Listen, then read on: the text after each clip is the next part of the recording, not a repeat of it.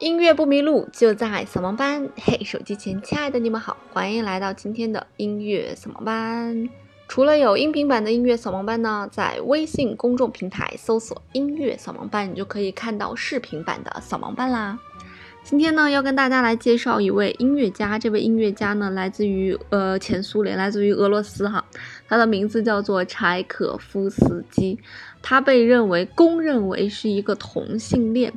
可是，在我查遍所有的资料之后呢，我没有发现说他的那个同性恋的对象是谁。那柴可夫斯基的作品呢？我想我们这个大多数人啊，就不管你多大岁数，都肯定都会听过他的作品。那他最最著名的那首作品呢，当然就是《四只小天鹅》了。那它来自于芭蕾舞剧《天鹅湖》。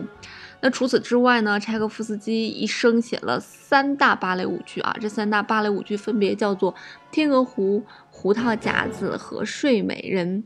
这三大舞剧呢，也被认为是世界芭蕾舞史上最最著名的三大芭蕾舞剧，尤其是《天鹅湖》，真的是无人不知，无人不晓。那除此之外呢？他的第一钢琴协奏曲。包括他的这个最最著名的啊 B 小调第六交响曲悲怆啊，是他最最著名的一部交响乐啊，也都非常非常的走红。所以呢，今天呢，我们就来聊一聊这个被认为是俄罗斯浪漫派的作曲家、民族乐派的特征，也被认为是全世界最最最最会写旋律的人。这个人就是柴可夫斯基。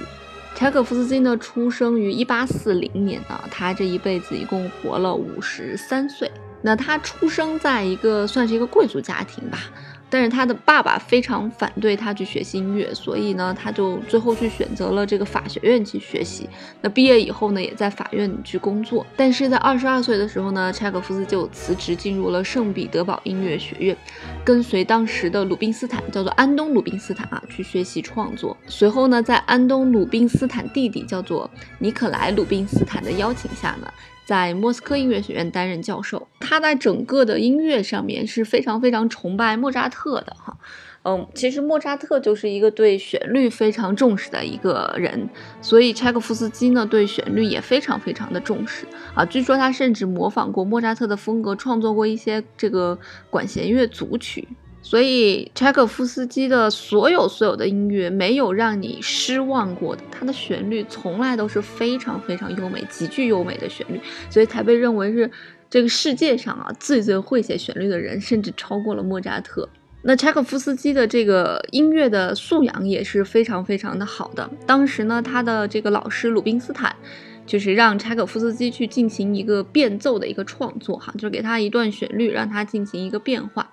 然后老师当时跟他讲呢，说这个质是非常重要的啊，但是量也非常重要。那你就回去写作业吧，一周以后你来给我交作业。当时老师觉得可能一周以后他能交个十几个变奏就不错了，但是万万没想到的是，在一周之后，柴可夫斯基一共给老师交了二百首这个变奏曲。所以相当夸张了。提起柴可夫斯基，就不得不提到两个人呢。一个人其实是他的妻子，这个妻子的名字叫做嗯安东尼亚米路可娃，就叫安东尼亚吧，一般叫她安东尼亚。这个人呢是他在莫斯科音乐学院教书的时候认识的一个女学生，这是一个非常非常崇拜以及非常偏执的一个女学生，所以。当时其实柴可夫斯基对他是没有任何的想法，甚至不知道他是谁。但是在那个时候呢，他就给柴可夫斯基写情书，疯狂的追他，然后扬言啊非他不嫁，然后甚至以死要挟。其实按照一个音乐家的惯例来讲，并不会说因为这种坚持不懈的这种写信啊、追求啊就会答应他。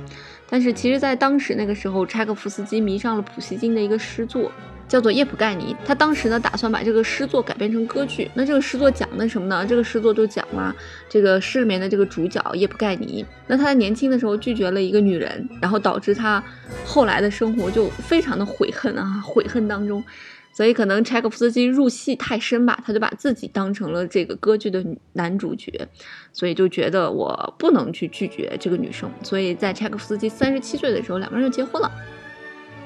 可是两个人结婚刚没几周呢，查克斯就后悔了，也有人讲是这个女生过于偏执，太多的去限制了柴可夫斯基的生活。毕竟人家是一个作曲家，一个音乐家嘛，对吧？所以追求这个身体的自由以以及意志的自由还是非常重要的。可是据说这个女生呢，就经常去限制他，所以导致了他这个一方面的崩溃。那另一方面呢，其实他对这个婚姻这个东西并没有说有太多的这种向往，所以一下把他推进了这种从单身走向婚姻的这种生活，他好像个人也不太。适应，所以很多面的原因吧，导致了不到一个月，柴可夫斯基竟然陷入了崩溃的这种状态，甚至得了精神病。那在他去这个圣彼得堡找他的弟弟的时候呢，他的精神病就发作了，甚至昏迷了两天。所以当时的医生呢，就建议他柴可夫斯基以后不要再见他的这个妻子了，安东尼娅，至少近期不要去见他。所以这段关系也蛮奇怪的。所以从此之后呢，柴可夫斯基只是给这个呃安东尼娅去寄生活费。当时好像是每个月去给他寄五十卢布吧，就是柴可夫斯基的工资。后来这个安东尼亚其实找到了另外一个男生，然后也生了三个孩子，但是柴可夫斯基还是给他提供了一个资助，从五十卢布上升到了每个月一百五十卢布。他也知道有这些事情发生哈。那最后这个女生也被诊断出来了有精神病，并且这个大概过了不到十年的时间吧，就去世了。所以这场结婚的经验对于柴可夫斯基来讲是一个非常非常大的一个梦魇。那接下来第二个女人呢，对于柴可夫斯基来讲就更重要了，这是一个正面的重要哈。这个女人呢叫做梅克夫人，相信大家知道柴可夫斯基就一定听说过这个人。这个梅克夫人其实是从小接受了非常非常好的音乐教养的这样一个这样一个女人哈，就从整个的家庭环境的音乐教养都非常的好。那后来呢，嫁给她老公，她老公比她大十几岁哈。那当时她的老公呢，是在一个政府，就是相当于一个政府机构工作，那一年拿着一些差不多不太够能养活家的这样一个年薪。那后来呢，俄罗斯的铁路事业发展了，她就劝她的丈夫去来进行一个铁路的建造。那就是因为这件事呢，才使他们家整个变成了一个俄罗斯非常非常有钱的、非常有影响力的这么一个家庭吧。那随着她丈夫去世呢。这个梅克夫人她有非常大的压力在养自己的孩子，所以她排解自己压力的时候呢，就会去找一些这个做音乐的人，然后就我们现在说做音乐的人啊，来帮她去缓解这个压力。那这个其中呢，她和谁的关系非常好呢？啊，她和柴可夫斯基老师，就是我们刚才提提到的这个鲁宾斯坦啊的弟弟啊，叫做尼克莱鲁宾斯坦，就是尼鲁宾斯坦啊，他的关系非常好。那梅克夫人还资助过谁呢？资助过法国印象派的创始人，也就是德彪西。他和德彪西的关系也特别好。那在他们家的客厅，经常就是有这种，哎，还蛮有音乐才华的人 啊，去为他演奏一些乐曲，或者去创作一些他指定的一些乐曲。那当时呢，柴可夫斯基的一个学生呢，啊，也被他的这个老师的弟弟介绍到梅克夫人家里面去，去为他弹琴。那弹琴的时候呢，就会谈及到柴可夫斯基这个人，慢慢的在给梅克夫人洗脑哈。那确实柴可夫斯基也非常有才华，所以梅克夫人呢就被柴可夫斯基的这个才华所吸引住了。那吸引住之后呢？他觉得艺术家一定要有自己的这种自由，但是这种自由一定要来自于物质的一个保障。所以梅克夫人特别慷慨，在一八七七年的时候，每年呢给柴可夫斯基提供六千卢布的资助。那这个六千卢布大概是多少呢？啊，我查了一下哈，在一九零零年圣彼得堡，呃，这个工人这个年均的工资为二百九十九卢布，而莫斯科呢为一百九十七点四四卢布。这是年平均，所以柴可夫斯基当时一年拿多少卢布呢？六千卢布，相当于是他们的将近三十倍了，还是一个非常非常高的这样一个薪水，也足以见梅克夫人是多么欣赏他的才华。那为了使柴可夫斯基不会感到自己被资助的这种尴尬呢，梅克夫人也会委托柴可夫斯基去帮他创作一些小的作品。所以柴可夫斯基从那个时候开始就可以专心的去从事创作了。那么两个人的这个书信来往呢，大概也来往了十三年之久。那每次柴可夫斯基要求见面呢，梅克夫人都拒绝。啊，虽然两个人在有一些特别的场合可能会有碰面，但是两个人约好的这种见面，梅克夫人是拒绝的。所以感觉他们俩真的是达到了一种柏拉图式的一种恋爱。那柴可夫斯基呢，也把他的第四交响曲献给了梅克夫人。那在梅克夫人资助了柴可夫斯基十三年之后呢，他就突然就不去资助他了，然后自称自己破产了。那有人就在分享说他为什么要不去资助柴可夫斯基？一呢是有人讲说可能因为柴可夫斯基是同性恋的身份吧，嗯，而不是他破产。那也有人讲说，其其实这个梅克夫人早就知道柴可夫斯基是一个同性恋，所以在资助他的时候他就知道了，所以不会因为这个去不去资助柴可夫斯基。梅克夫人没也没有告诉柴可夫斯基为什么不去资助他了，两个人的书信呢也就中断了，所以这对于柴可夫斯基的打击也是非常大的。那在柴可夫斯基逝世三个月后呢，梅克夫人也因为窒息而去世了。柴可夫斯基这一生总共是活了五十三岁，嗯，在他即将去世之前呢，他创作了这一生最最伟大的交响乐，就是我们刚才提到的第六交响曲《悲怆》。那么，在这个《悲怆》在圣彼得堡首演的后九天呢，他就去世了。那他的遗体现在被葬在圣彼得堡亚历山大这个尼夫斯基修道院的季赫温公墓里。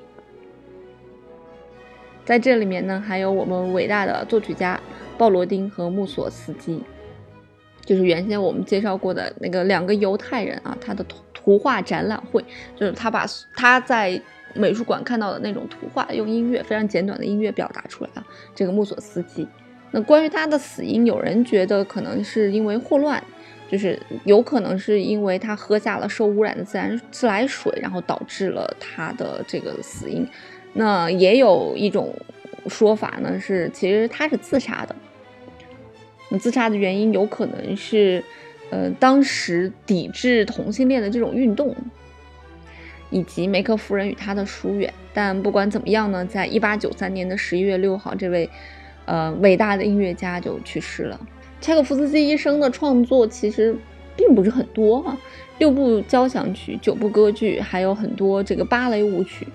以及一些小品吧，反正形式啊、种类都非常非常的多。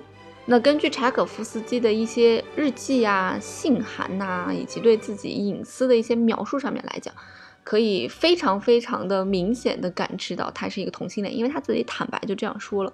但是在后期有一些拍摄柴可夫斯基的纪录片里面，就是说啊，他可能不是同性恋啊之类怎么样？这也许跟这个呃俄罗斯当时就是他们是。呃，反对同性恋的这个是非常有关系的啊。他们甚至有法案，就是反对同性恋。而柴可夫斯基呢，我毫无疑问应该是说俄罗斯最最最最最最伟大的音乐家了，甚至没有之一。所以这听起来就有一点可笑。所以呢，俄罗斯的文化部啊，包括什么他们赞助的一些传记电影呀，都公开的在否认柴可夫斯基的。性倾向的这样一个身份，那如果你对柴可夫斯基感兴趣呢，建议你还是一定要去听一听他的作品。只要你打开柴可夫斯基，随便的去聆听他的任何一首作品，都会让你感觉到旋律的美好带给你的一种享受。好啦，那音乐不迷路就在扫盲班，我们今天的节目就这样啦。